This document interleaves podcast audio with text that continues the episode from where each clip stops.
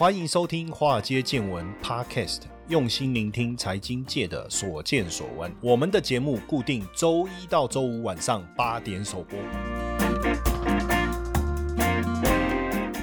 股票市场千奇百怪，见怪不怪。大家好，我是古怪教授谢承彦，今天来聊一聊这个航空双雄哦。当然，大家会说，哎呀，这个。这个股价已经涨这么多了，现在来来聊这个，根本凶啊，凶凶凶凶凶暗嘛，凶班呐。哦，应该讲太晚了，太晚了。不过基本上，我我们今天聊这个航空双雄，当然不是只是以一个这个呃是否要买这个股票的角度来讨论呐，因为这样子的话，基本上当然这个讨论的层面会变得比较狭隘了哈。那这呃，我们在看最近的一个廉价，像端午廉价四天，很多民众也都出国去玩了哈，包括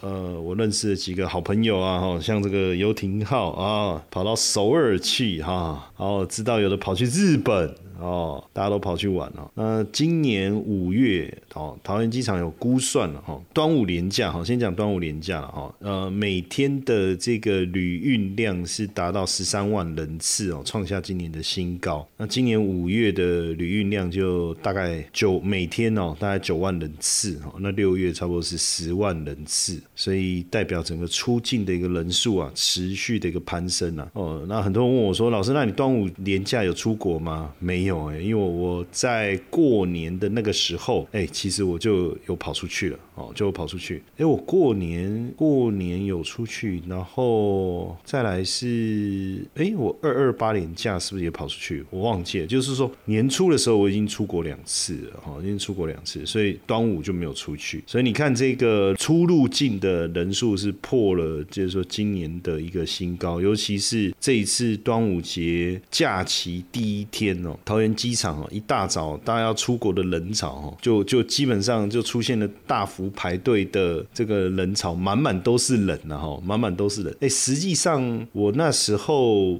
呃农历年要出国的时候，其实我就很怕通关的一个时间会拖太久，所以我那个时候是。到台北车站，呃，要做机捷嘛，吼，那要做机捷的时候，其实你可以自己先办，呃，行李托运，那是我第一次办，我就想说，这这什么什么什么概念？哦，就是你要，呃，因为我上网去查嘛，因为当时我是做华航，那在机捷可以做预办登机，那结果我上网查，哎，他写写自助行李托运哦，后来我才知道，真的就是没有人，就是在办托运的过程中，其实就是拿登机证扫描各方面等等。包括你行李放上去等等都没有人，就是真的是自助的，但很方便。但因为大部分人可能不知道，我不晓得啦，应该是还不太清楚。当时没有什么人，那因为我们是坐一大早的这个班机，所以我六我我等于是六点，他一可以办自助托运，我就反正我就排第一个就办。但这当中有一个重点，因为它有一个行李的一个重量的限制，你超过反正就不行，它不能像一般我们在办。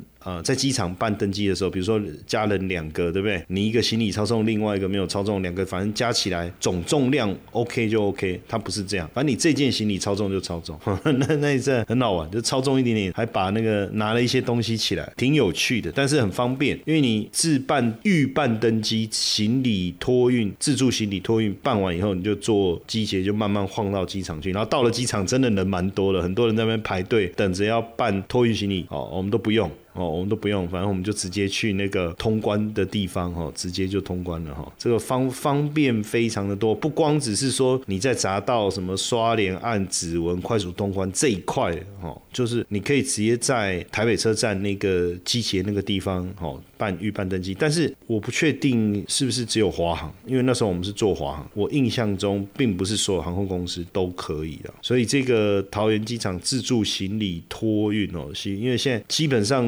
今年哦，今年桃园机场的客运量已经突破一千万人次了哦，全年预计是上看两千八百万人次，所以报到柜台都是非常多的人。那为了减少人工柜台的排队哦，那现在四月份开始这一个部分是在第二行下有。一个自助行李托运的系统服务哈，这个之前我在国外的时候，我做那个亚诶是亚洲航空亚洲航空的时候，哦，那时候做联航吧，那也是用这种自助自助行李托运的方式，其实相当的一个方便哦，相当方便。当然，我觉得跟疫情也有关系啦，因为人力的一个减少，对不对？用这个自助托运的一个方式哦，步骤其实相当简单哦，你自己列印那个那个行李条，然后放上去称重没问题哦，然后然后就过关哦。当然，这当中呃，你自己要先注意你的托运行李当中有没有违反规定的的这个物品，这就变得你要很重要，你要特别去注意了哈。那桃园机场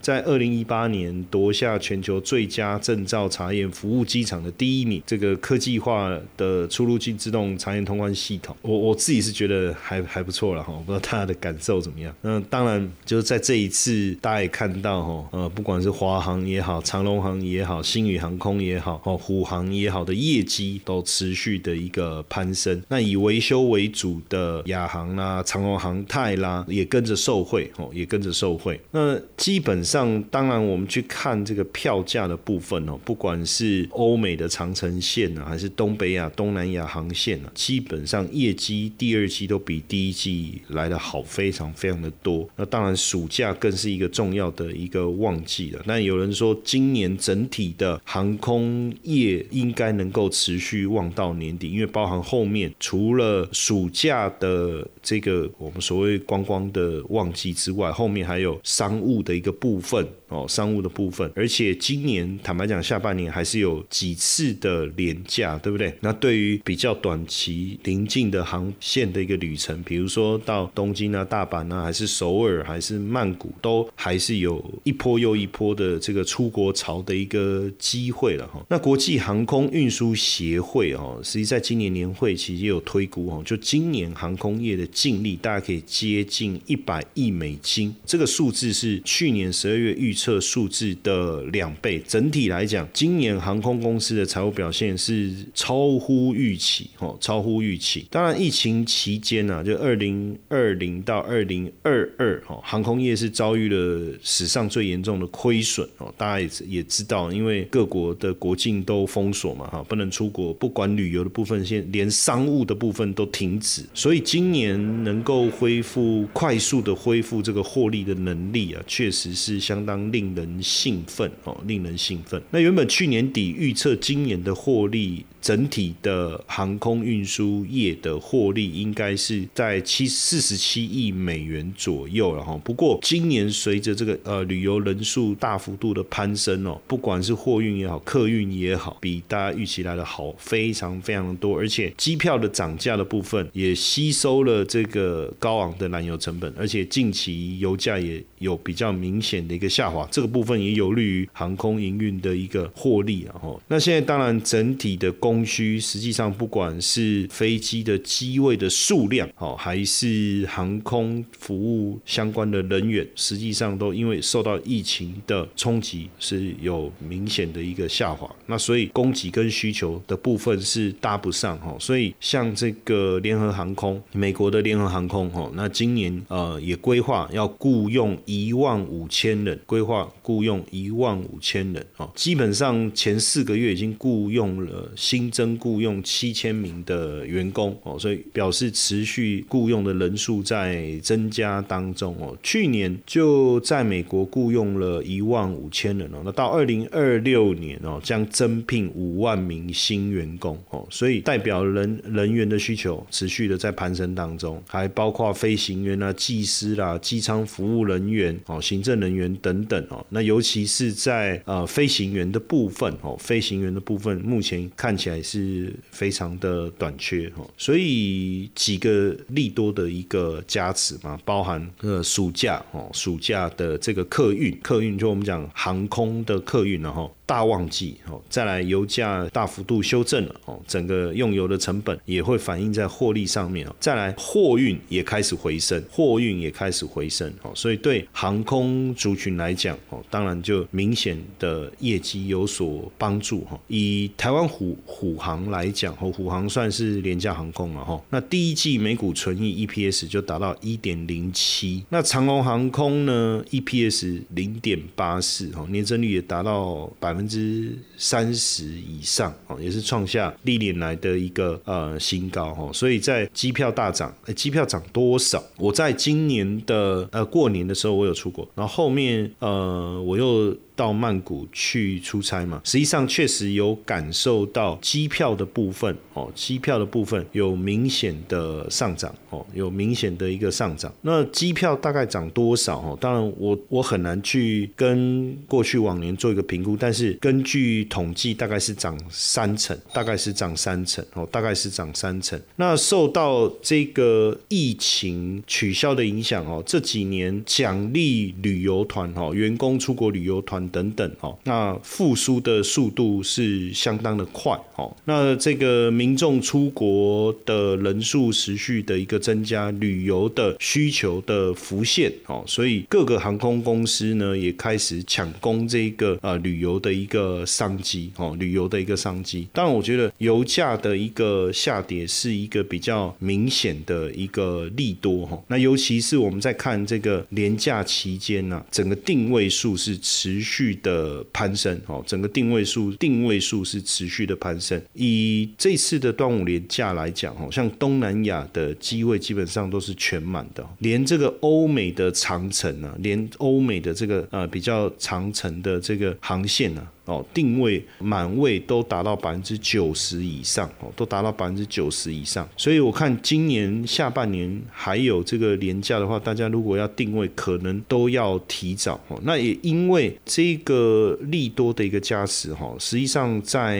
六月哦，我们就一直看到航空双雄的交易量持续的攀升。我讲股票市场的一个交易量啊，主要也是大家看到了今年这个第三季旺。旺季的一个来临哦，旺季的一个来临哦，所以股票的抢进哦是非常非常的热络哈。但是参考过去来讲，这个呃航空股啊，一般来讲旺季就是在暑假，旺季就是在暑假。那今年会不会暑假过了以后就转淡了哈？实际上今年来看哈，这个整个评估可能呃没有特别所谓的淡季哈。那过去几年的绩效我们做了一个呃整理哈，像长龙航空在二零二零年的时候是亏损了，每股盈余是亏损了零点六九哈，不过到二零二一年就获利超过一点三亿，达到一点三亿，二零二二年也赚了一点三四哈，那今年第一季获利已经达到零点八四哈，所以有没有可能出现一个获利大爆发？哦，确实是值得期待。那华航的部分呢？二零二零年是小赚零点零三，二零二一一点六七，二零二二赚了零点四八，好，那今年第一季就赚零点二二。那当然，过去在疫情期间呢，呃，货运的部分呢是主要获利的一个来源。不过随着疫情过后啊，其实客运恢复正常以后，慢慢整个营运获利稳就开始稳定下来。那像现在长龙跟华航非欧美航线的一个班数也开始稳定的一个增加哦，所以也也开始增加机队的一个。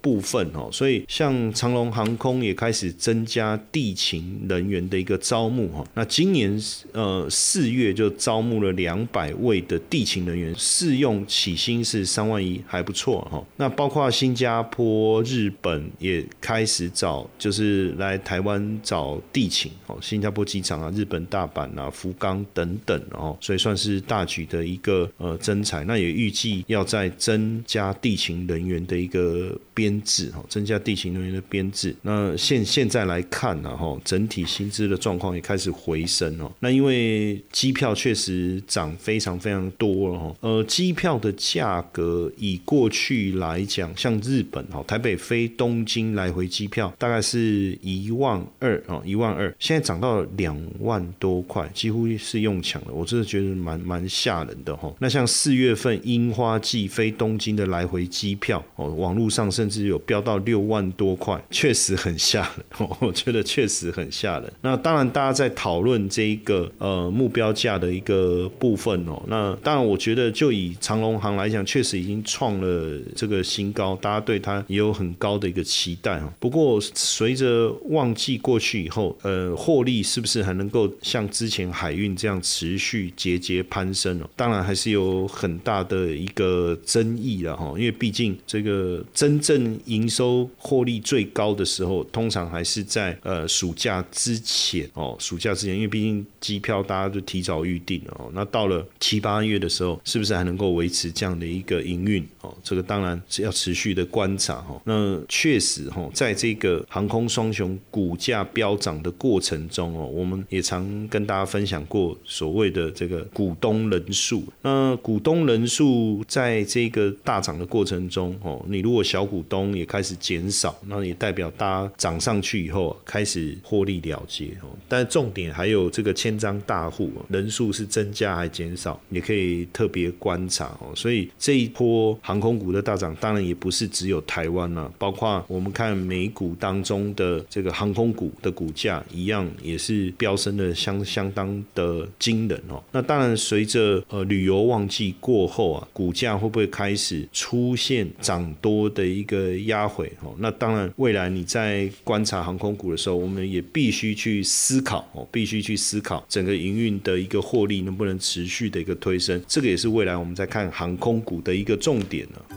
嘿，各位铁粉们，如果喜欢华尔街见闻，请大家多多按下分享键，让更多人能听到我们用心制作的节目。你们的一个小动作，是支持我们节目持续下去的原动力哦，快去分享吧！